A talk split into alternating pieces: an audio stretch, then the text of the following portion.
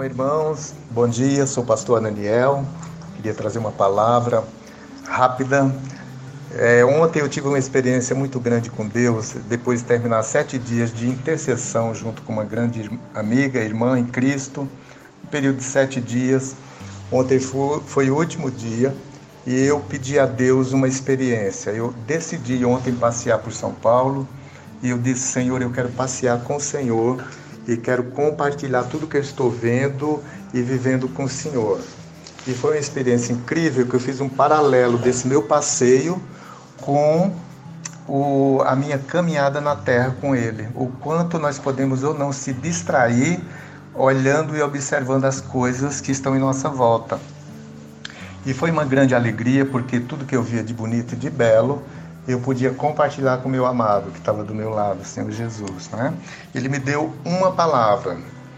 Ele ele colocou na minha mente essa palavra permanecer. E foi muito forte isso. E entre as muitas coisas sobre permanecer, ele me deu um versículo de Josué 5 e 8 que diz: E depois que foram todos circuncidados, permaneceram no seu lugar no arraial até que sararam. Então, amados, Deus circuncida hoje o nosso coração, né? Aquilo que está no nosso coração, há uma cirurgia nele. E durante essa cirurgia, muitas vezes, nós nos enfermamos, é, precisamos ser curados, porque a realidade que tem dentro de nós, aquelas verdades que, que Deus quer arrancar, são cirurgias.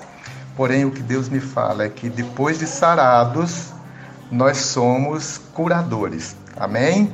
Então, nesse arraial, permanecem aqueles que são circuncidados, até que sararam. E nós somos um povo sarado, que o Senhor nos levantou hoje para curar, em nome de Jesus. Amém? Então, há pão na casa do pão.